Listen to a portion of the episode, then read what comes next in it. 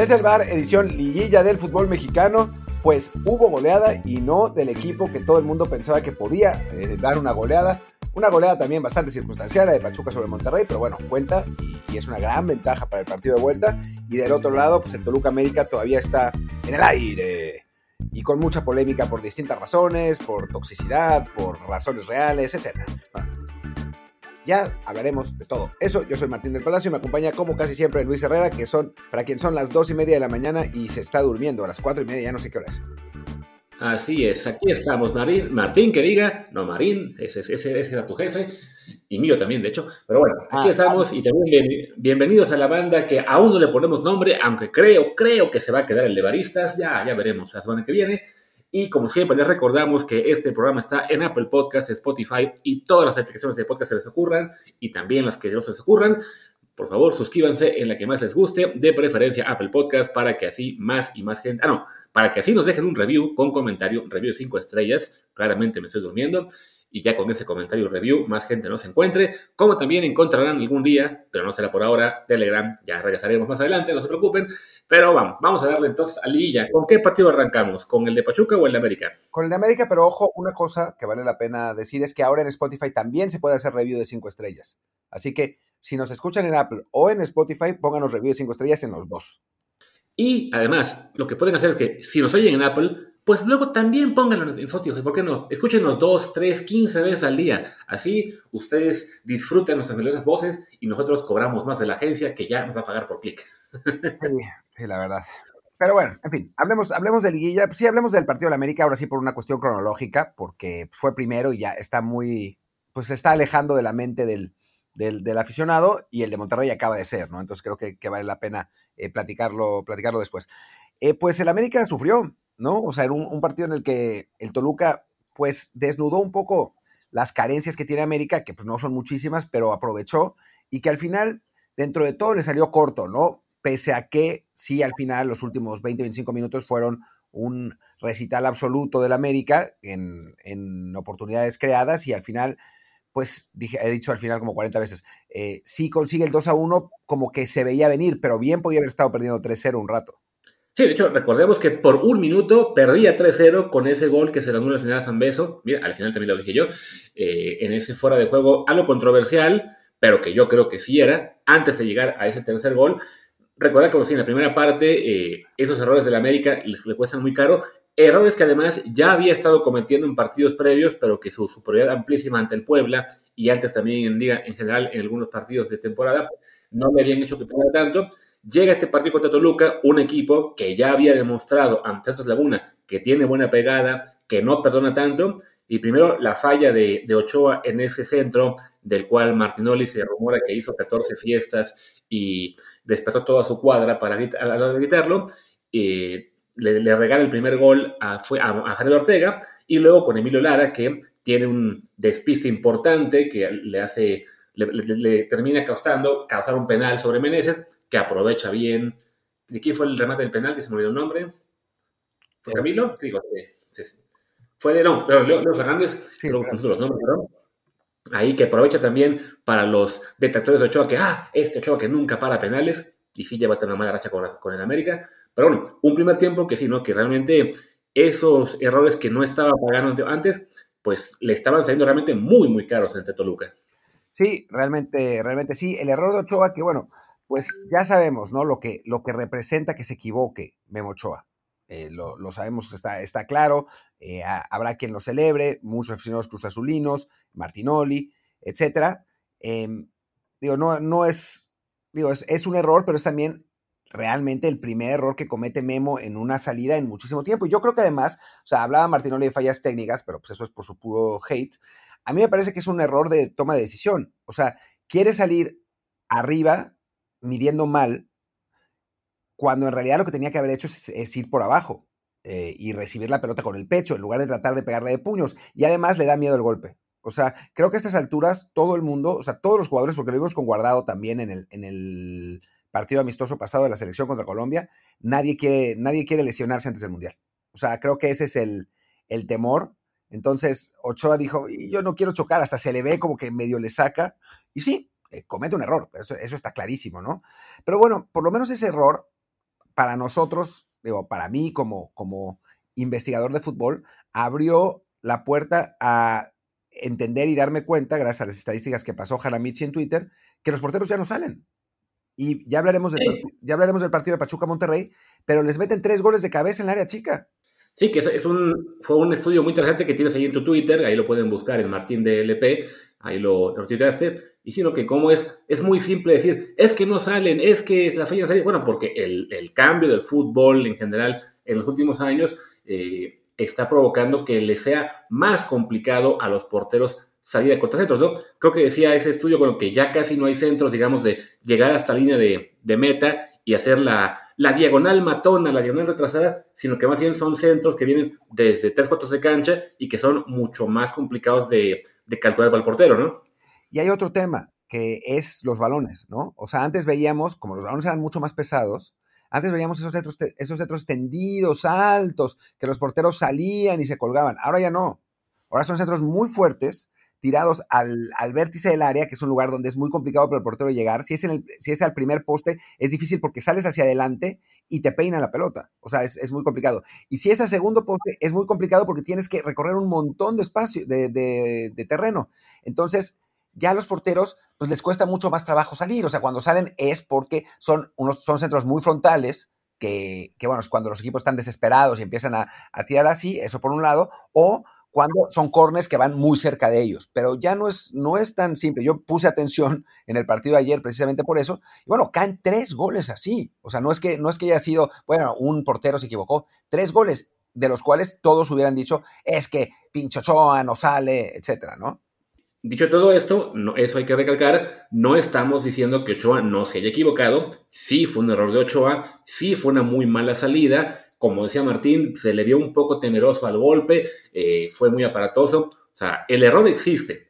Simplemente, bueno, se trata de poner el matiz, de poner un poco más de contexto y también, pues, de recordar, ¿no? Que simplemente, si este error lo comete otro portero, hay mucho menos lupas encima.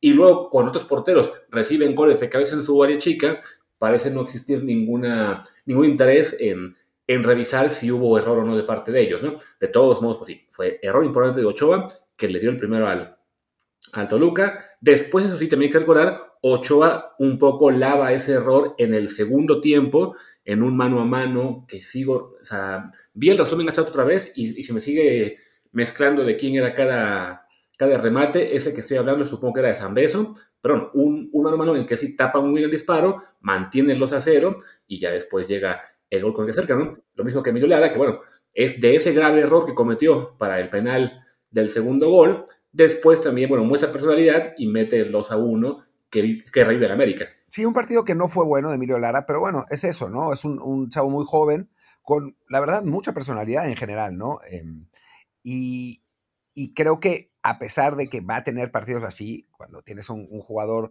eh, sub-20, pues corres ese riesgo. Em, a pesar de, de, eso, pues creo que sí hay que, sí se tienen que mostrar esos pantalones para, para atreverse a correr de un lado, o sea, de, su propia lateral y cerrar una pinza, ¿no? O sea, creo que a final de cuentas es, positivo, pese a que su actuación no haya sido buena. Y, decir, ¿no? Que, aunque la serie está abierta, yo sí creo que América en el Azteca, pues debe ser considerado amplio favorito, ¿no? O sea, no es lo mismo jugar de visitante en Toluca con el público en contra. Por una vez la América no tenía más afición que, su rival en provincia, en un Toluca que salió eh, fue, fue su, final, este partido de, ida, una final que estuvo a punto de ganar 3-0 y que al final termina 2-1. O sea, yo sí creo que América, eh, por intensidad, por, eh, por capacidad técnica de sus jugadores, sí tiene que ser considerado amplio favorito y que si Toluca gana, será una sorpresa. Y yo la verdad es que para mí no sería tan amplia sorpresa de, que, de, que, de que el de América favorito, no tengo duda, pero creo que el Toluca ya nos mostró la semana pasada en Santos Laguna que tener esa ventaja corta le puede ser suficiente por lo que es la experiencia de sus jugadores, el tener un portero que está en un grandísimo nivel en esto como este Thiago Volpi, un técnico como Nacho Ambriz, que creo que es de los que sobreviven en liguilla, pues quizá el segundo mejor sobre de Almada, este, y que, y que vaya, ya ante Santos supieron manejar el primer tiempo y encontrar la oportunidad para ampliar la ventaja, ¿no? De todos modos, por supuesto, el América es mejor equipo que Santos, tiene mejores jugadores, también más veteranos, debería conseguir ese gol que le permita igualar el global y con eso avanzar, pero del Toluca que estamos viendo en las últimas semanas, yo francamente no me sorprendería del todo que consigan el empate en el Azteca, incluso que metan el gol de la victoria en el segundo tiempo ante un América un poco más lanzado al frente. ¿eh? Puede ser, no, no es imposible, ¿no? Eh, digo, la experiencia también me dice que, que el América les logró reducir la ventaja con, con, toda la presión, pero ciertamente, o sea, fueron milímetros, milímetros lo que le impidieron a Toluca ir ganando 3-0, ¿no? En una que, es, este es típica del fútbol mexicano, pues todo parece indicar que el VAR la tuvo bien. O sea, sí fue fuera de lugar, pero decían, ¿cómo puede ser que la hayan revisado tan poco tiempo en el VAR antes de marcar el fuera de lugar? O eh, ¿cómo puede ser que en las jugadas polémicas eh, se marque y no se respete la decisión del árbitro? No, hay, no es una decisión, eh, como, es clara y ya no acuerdo. Contundente, sí, con evidencia indiscutible. Sí, que tiene que ver un poco, evidentemente, es un partido en que está el América, que está Televisa eh, ahí en, la transmisión, que fue una semana particularmente tóxica entre comentaristas, periodistas, eh, tuiteros y todo. Y claro, cualquier punto posible de controversia se, se agarran de eso muchas personas. Yo, me, yo estaba viendo el partido ya, este, digamos, por, por una vez estaba sentado viendo el juego sin ninguna distracción e incluso antes de que la revise el VAR, en el momento en que yo veo que esa mesa se va solo, pienso, eso pudo ser fuera de juego. Y ya que pasan las repeticiones, la verdad es que sí, no, no encuentro tema de controversia, porque me parece que si bien no son tomas que digan, ah, sí, tenía un metro de ventaja, sí percibo algunos centímetros por lo menos del cuerpo adelantado y sabemos que con eso es suficiente, ¿no? Y como claro, luego llegó la del gol del América, en la que también parece cerrada y, y pues sí, digamos que el instinto del que busca controversia es, ah, pero una estaba cerrada y, no, y, y, marcaron fuera de juego, y la otra era cerrada y no lo marcaron. Bueno, una era cerrada, pero de todos modos estaba un poquito adelantado San Beso, y en la otra era cerrada y no estaba adelantado Santi Martín. Sí, pero bueno, también ya sabemos cómo está la cosa en las redes, ¿no? O sea, porque pues los que empezaron a criticar más, pues son los que son periodifans de Chivas, güey. O sea, esa es la realidad, ¿no? No, no es que, no es que haya sido, o sea, el neutral pues el que es sospechosista empezó a quejarse, ¿no? Pero no al nivel de otra vez ayudan a América, es una vergüenza, ya sabes.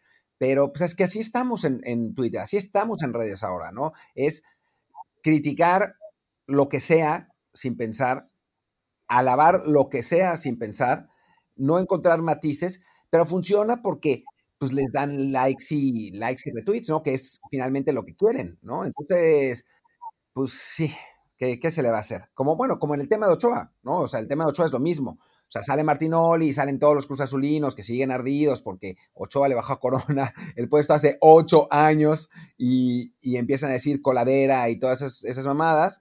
Y después, pues cae el gol y pues, se vuelven a prender y los americanistas repelan. Y, o sea, se ha vuelto una, una especie de circo romano en el que los que intentamos estar en términos medios nos encasillan de cualquier modo en, en uno de los dos bandos obligatoriamente.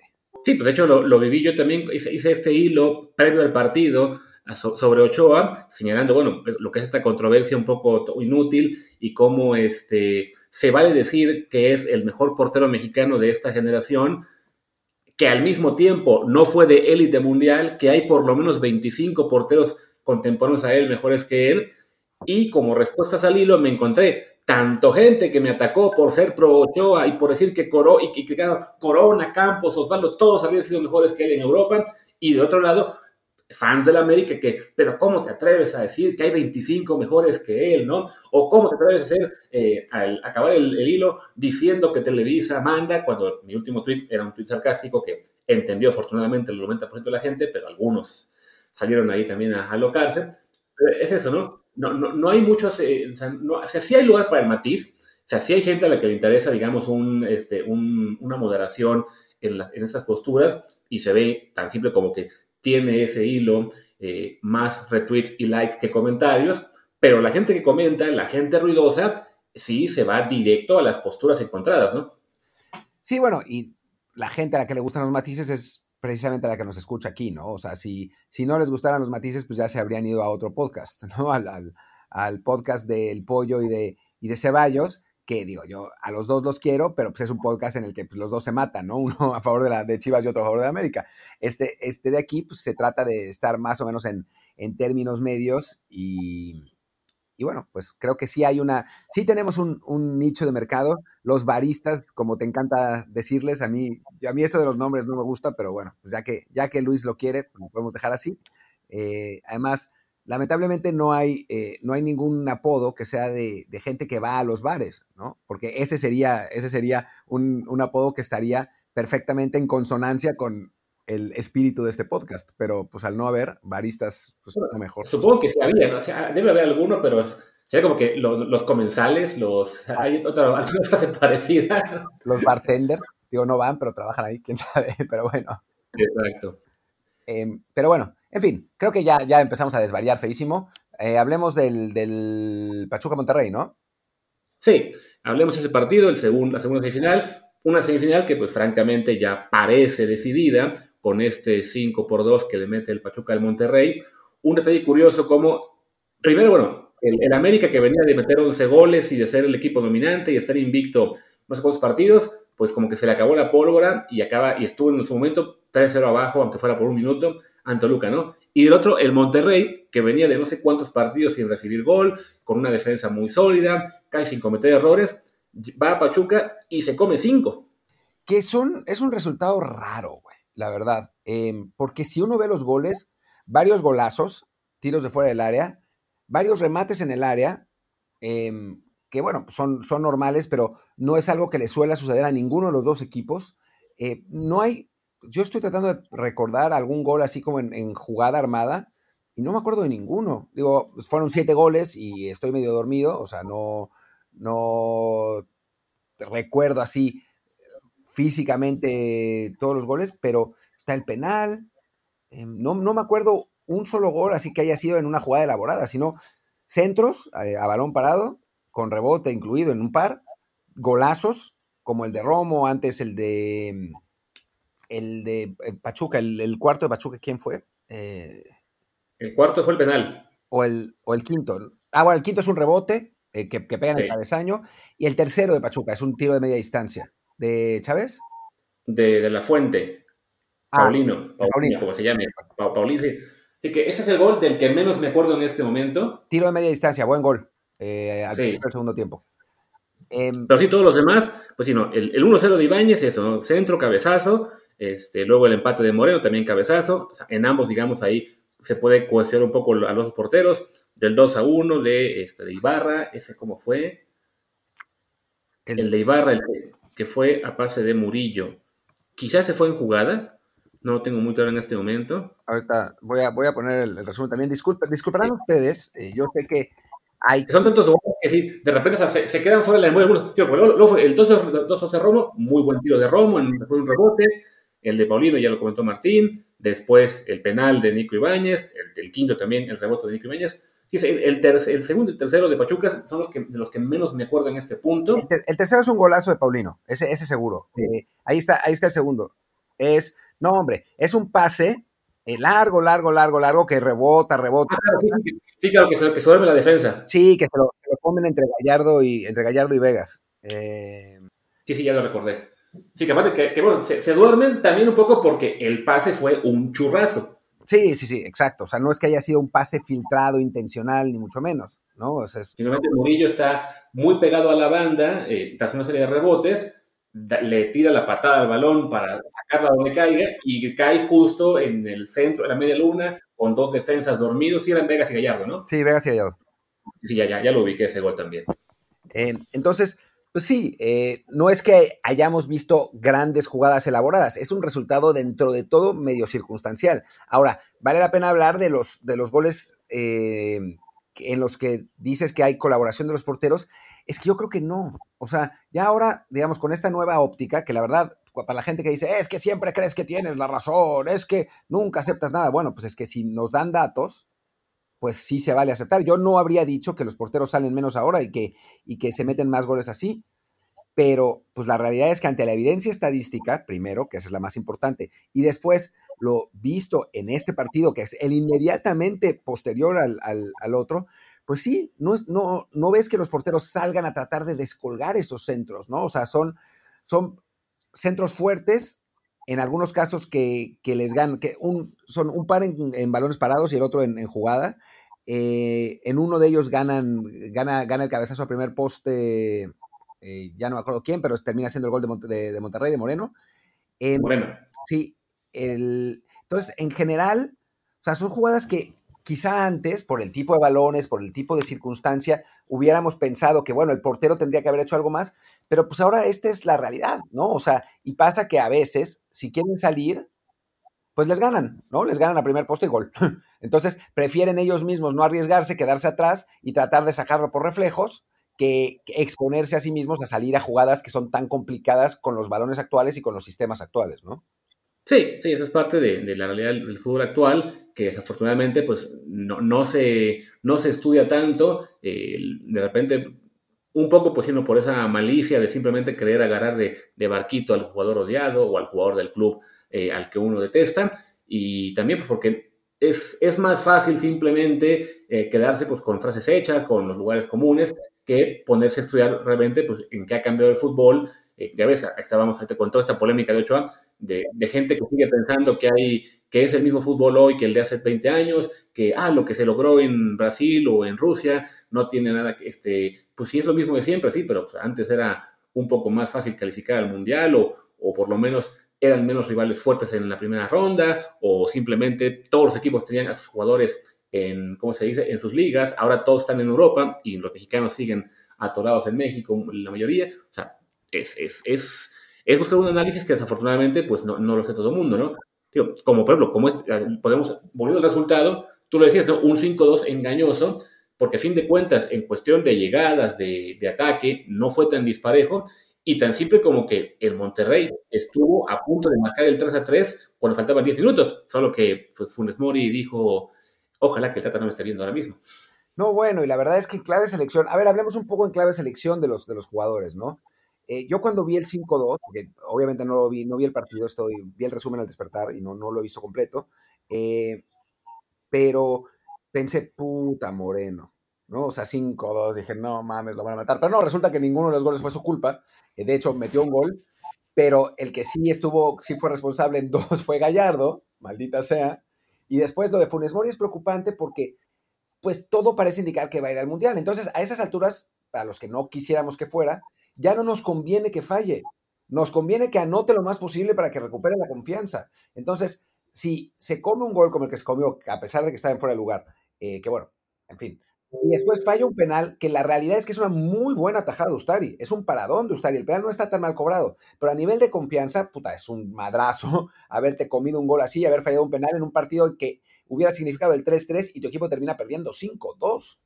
Sí, que además ese paradón de Ustari parece que lo hizo Groggy, porque se había dado un golpe antes para el, penal y antes de que se cobre el tiro de esquina, estuvo un momento tirado en el suelo, eso, ¿no? O sea, todo mareado, y pero de algún modo le, logró sacar el, ese gol, de, bueno, ese, ese disparo de, de Funes Mori, ¿no? Que sí, Oscar, Oscar, Oscar, sí era mucho mejor. Güey, Oscar, ¿Cómo? Ustara igual, igual Loa.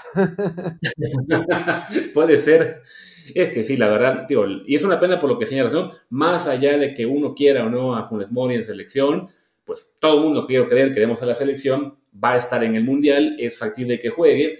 La verdad es que sí hubiera sido mejor que llegue con confianza, confianza que además comenzaba a recuperar con el gol que le metió Cruz Azul el, el sábado pasado, ¿no? En este caso, pues sí, un mal partido de él. Lo comentabas también de Gallardo, este, responsable en un gol. El penal, si no me equivoco, también lo comete él, aunque para mí no era penal. Creo que Ahí Eric Sánchez eh, se, comió el árbitro. Por otro lado, bueno, para el lado de Pachuca, Eric Sánchez con un jugador en ese penal y todo indica que se va a perder el mundial de todos modos. Montes bien, hasta, o sea, de hecho también tuvo una intervención muy buena. Eh, o sea, es, engañoso porque esos cinco goles, uno dice, bueno, pero es que, ¿cómo, ¿de dónde cayeron tantos para, para Pachuca? Si la defensa de Monterrey, los clave, como Montes y Moreno, pues no estuvieron tan mal. Sí, no, no, no estuvo, no estuvo tan grave la, situación. Jugó Montes de inicio, porque según yo no había empezado el partido, ¿no? Montes estuvo, ahora te digo. ¿Dónde está Montes? Ah, entró, por, Ponchito al final, cuando, cuando a Erika Aguirre, que esa es la otra, ¿no? Eh, que ah, claro, ya, ya. La roja de Erika Aguirre, pues obviamente condiciona el, el partido, ¿no? Cuando, cuando está 3-2, eh, pues tener un hombre menos y tu, tu, lateral derecho, pues sí es, sí es un golpe. Sí, y aparte que, eso de, de sí fue una, una, falta, bueno, un, golpe durísimo, que salió el pobre Mariño eh, en, en, el, ¿cómo se llama esto? En, la, en el stretcher. Y también habla bien de Eric Aguirre, que después fue al vestidor de Pachuca a disculparse, sabiendo que sí le dio un, un golpe durísimo al rival, pero pues eso, ¿no? Fue simplemente un accidente del fútbol y, y no hubo ahí, este, pues mala leche, simplemente bueno, se, se, le fue la, se le fue la pierna, digamos, y sí le conectó muy duro a su rival. Sí, dije que había sido error de Vegas el, el gol ese de los rebotes, no, fue de Estefan Medina, eh, mis disculpas. Eh, pero bueno, en fin, el caso sí, es que, que, que, sí, esto, esto de hacer eh, podcast justo después de despertarse o tú justo antes de dormirte se, se vuelve complicado, pero bueno, en fin. Sí, la, la, la verdad es que la, la, memoria en este momento no, no ayuda mucho. Digo, para mí son en este punto las 3 de la mañana, para Martín son las 10.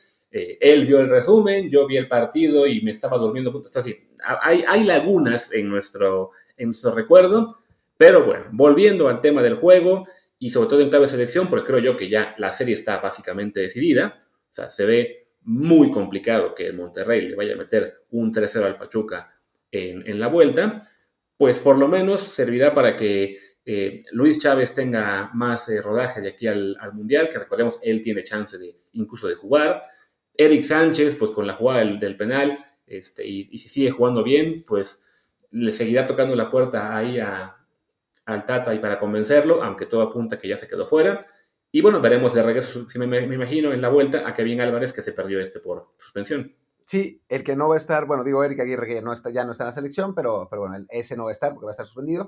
Y sí creo que, digo, vamos a ver qué pasa en la vuelta, ¿no? Obviamente puede pasar mil cosas, pero este tipo de resultados sí hace que eh, Almada gane enteros para ser el próximo técnico de México, ¿no? O sea, ciertamente va a estar considerado, pero si termina eliminando a Monterrey y si sale campeón, o sea, obviamente sus posibilidades van a, van a crecer porque pues, la, presión de la prensa de poner al técnico campeón del fútbol mexicano con el Pachuca, que le ganó al, al Invencible América del Tan Ortiz, o bueno, al Toluca quizás, digo, perdón, afición del, del, Toluca, yo sé que no he sido muy positivo con, ustedes en este episodio, eh, pero bueno, que, ganó el título, creo que, que pues, sí sería diga, para su candidatura sería un, un, eh, un, golpe de efecto importante. Es que además recordemos que Almada no solamente está con la posibilidad de ser campeón en este torneo, sino que ya sería, mm, pues con muchas posibilidades ya, su tercera final de cuatro. O sea, sería esta final, la anterior que, que perdió contra el Atlas, eh, y, eh, y, un torneo, bueno, dos torneos antes, la de Santos Laguna que perdió con Cruz Azul. Y, en los tres casos, con planteles que al arranque de cada torneo no eran considerados top 4 de la liga. No solo eso, usando jóvenes. O sea, por lo menos, digo, en este campeonato avejentado, que hoy voy a sacar una columna, por cierto, de los promedios de edad del fútbol mexicano y son para llorar. Y comparados con argentinos y brasileños, para llorar. Eh, tomando en cuenta que, bueno, en, la, Liga MX todos los promedios son viejísimos, tener por, por, lo menos algunos jugadores, utilizar algunos jugadores sub, pues ya es destacado. Y lo hizo con Santos y lo está haciendo ahora con Pachuca también. Así que con suerte lo hace con la selección, porque además tendrá la obligación, dado que ahora sí ya se acaba una generación muy veterana eh, en esta Copa del Mundo. ¿Y qué te parece si ya que, bueno, ya que estamos ahora en clave de selección y que realmente creo que no queda mucho que decir de, ni, de, ni de Pachuca ni de Monterrey, y ya hablamos de América antes, pues ¿por qué no dar un poquito de lo que es la, la filtración que, que da Gibran Araige de lo que aparentemente ya está decidido en la lista del Tata, con 24 jugadores ya con su sitio seguro y simplemente las dudas de quién va a ir en función de si Tecatito y Raúl están o no sanos. A ver, comentémoslo, aunque no hay muchísima diferencia con lo que dijimos nosotros, ¿no? O sea, nosotros, si no lo han escuchado, escuchen el podcast pasado, de hecho, eh, donde hablamos de la lista de 31, que esa ya la sabíamos, y de quién pensábamos que iba a quedar fuera. Pues Gibran, esencialmente, Gibran, que yo no estoy seguro quién es su contacto. Yo creo, sinceramente, que no es el Tata, sino alguien de comisión de selecciones, por distintos eh, indicios que he tenido. Pero la realidad es que él y Alejandro Bañuelos han sido los que han estado más acertados por mucho, por mucho, así que hay que tomarlo en, serio, ¿no?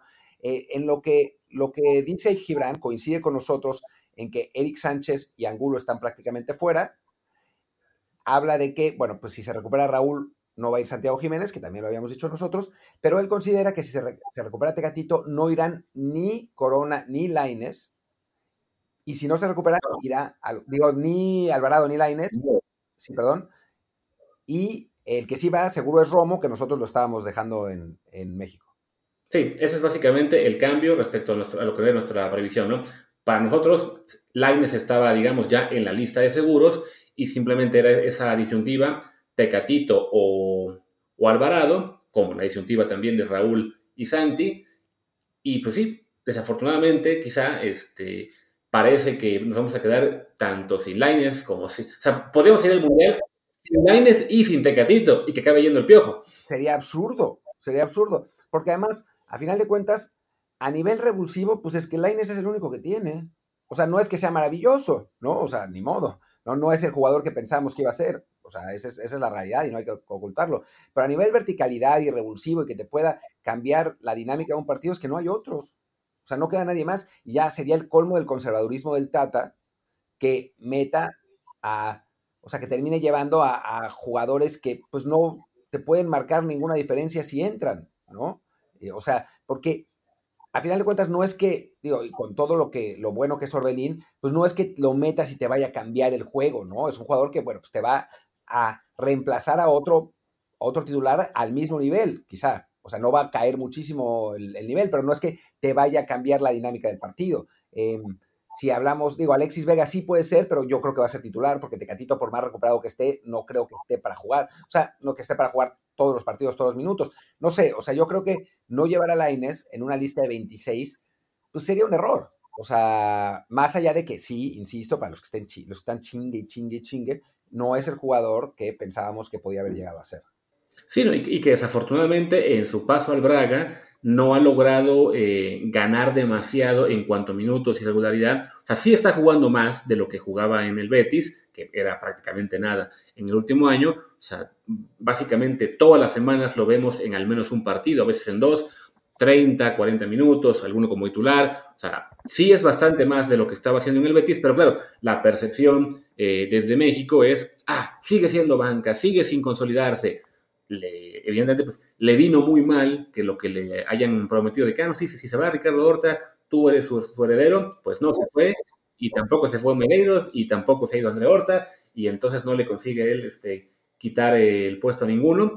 Pero vaya, cuando juega, por lo menos se ve que sí es un jugador diferente, que es algo diferente, y en clave selección, sí hace falta de un jugador como ese, ¿no? O sea, ¿de, qué sirve ir, ir al Mundial eh, con ocho o nueve mediocampistas, casi todos parecidos entre ellos, eh, que realmente no te marquen una, gran diferencia, contra un jugador que, sin, sin estar en un nivel espectacular, por lo menos sí desequilibra más, sí, sí eh, te, da ese, ese plus que en un partido por ahí te, puede cambiar algo, ¿no? ¿no? simplemente de que, ah, pues ya, ya se me cansó este, antes guardado, pues voy a meter a Charlie o voy a meter a, a Eric Gutiérrez, quien no es tan parecido a guardado, pero le voy a pedir que haga lo que guardado. No deja eso, si lo pone de contención, o sea, es como, bueno, se nos lesionó Edson, voy a meter al Guti ahí. Hijo, tal vez se nos pueda lesionar el Guti, para eso voy a llevar a Romo, para que sean tres que puedan jugar la misma posición, o sea, porque, o sea, si, si piensas, voy, voy a meter al Guti de interior, pues ya tiene como 414 interiores, ¿no? O sea, es, es un poco, pues sí es un poco, digo, nos estamos quejando de algo que no ha pasado, ¿no? O sea, quizás irá a Inés y, y no hay problema, pero pues es que conociendo el, conservadurismo y la terquedad del Tata, pues sí es, es un poco desesperante, la verdad. Sí, y sobre todo sabiendo que esta filtración que viene de Gibran, pues que él y Álvaro Mañanos no se han equivocado casi nunca en ese tipo de, de, listados, entonces sí, sí es preocupante, sobre todo por eso de que aparentemente para que vaya Laines implica que no vaya Tecatito, que pues evidentemente quisiéramos que vaya, eh, ya el tema Raúl y Santi, pues es, el que quizá vaya a generar incluso más polémica, eh, porque evidentemente la gente en este momento no quiere que vaya Funes Mori, todos quieren que vaya Santi, como decía yo en el programa pasado, casi casi lo mejor que puede pasar para que al menos baje un poquito ahí de escándalo es que Raúl diga, no, pues no pude, no llegué, porque además yo tengo mis dudas de que vaya a llegar en un nivel de forma suficiente para jugar, pero sí, el, tema Tecatito, Alvarado, Corona, este, pues yo creo que vayan los tres casi casi, ¿no? Que bueno, pues que se quede fuera Alvarado, ni modo, ¿no? Te pongo otra, que Funes Mori, digo, no, nunca se quiere que nadie se lesione, pero que Funes Mori diga, oh, tengo recaída de mi lesión muscular, no voy a llegar al Mundial. Y entonces ahí van los tres, todo el mundo contento, nadie, nadie se va a enojar, eh, Raúl jugará el tiempo que pueda jugar, etcétera, y, ya está, ¿no? Y bueno, y ojalá que Tecatito esté, porque sí, digo, con todo lo que nos gusta la Aines y pensamos que puede ser un revulsivo, Tecatito bien es un jugador de un nivel absolutamente superior, ¿no? Creo que, creo que está claro y, y ojalá que sí, que sí logre, logre regresar. Sí, no, en este momento uno prefiere que el revulsivo sea Alexis Vega. Sí, por supuesto, ¿no? O sea, ahí sí no hay duda, ¿no? No es que queramos que vaya Laine sí o sí, pero bueno, si no está Tecatito, sí parece medio absurdo que se decidiera por el Piojo Alvarado, por Dios. Sí, y bueno, y por lo menos sí, la, parte que será, y a fin de cuentas, en esa especulación, es, o sea, por puras, por ley de probabilidades, es muy factible que todavía se lastime al menos un jugador. O sea, de, de estos 24 seguros, casi siempre pasa que por lo menos uno se cae al final, ¿no? Pasó hace un mundial con lo que fue Diego Reyes, que le abrió el lugar a, Guti, pasó también en el mundial anterior, en el 2014, que se fastidió, bueno, Montes fue un poco antes, no recuerdo si también este, hubo alguno que se a Araujo, claro, este, antes de eso, no sé, bueno, le pasó a Claudio Suárez en 2002, que siempre en su podcast menciona, no, pero yo, yo estaba listo, yo estaba listo, pero bueno, pero no, llegó porque no hizo Aguirre, o sea, casi siempre hay bajas, entonces, a la mera hora capaz que se acaban metiendo todos los que decimos, ¿no? Sí, vamos a ver, vamos a ver qué, pasa. También faltan los partidos en Girona, ¿no? Y ahí creo que eso, eso puede definir. O sea, yo creo que si Laines tiene actuaciones importantes de revulsivo, porque no va a meter titular, pero lo meterá ahora sí un poco más de tiempo, creo, porque ya ha dicho que lamenta no haberlo metido más. O sea, si entra 20, 25 minutos en esos partidos y lo hace bien, creo que, se, que tendrá más posibilidades de ganarse ese lugar. Eh, no sé, vamos, vamos a ver qué pasa en esos juegos, que por cierto vamos a estar nosotros en ellos y pues vamos a poderles reportar de primera mano lo que vimos en la cancha. Exacto, estaremos en el estadio, no en Telegram, pero estaremos ahí. Sí, el, Telegram vamos a ver qué hacemos. Ahora, ahora que Luis regrese de, sus vacaciones en México, eh, decidimos qué, hacer con ese canal. Por lo pronto está durmiendo, eh, digamos, anestesiado por la pinche liga española. Exactamente, y por el topo que estamos, que seguimos investigando quién fue. Pero bueno, en lo que descubrimos quién fue el topo, yo creo que ya podemos ir cerrando este episodio, ¿no? Sí, cerramos, cerramos. Pues perfecto, señores.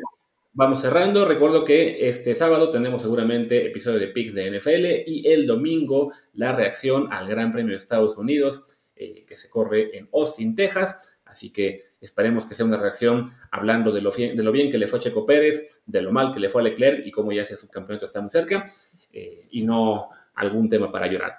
Por lo pronto, yo soy Luis Herrera, mi Twitter es arroba luisrha.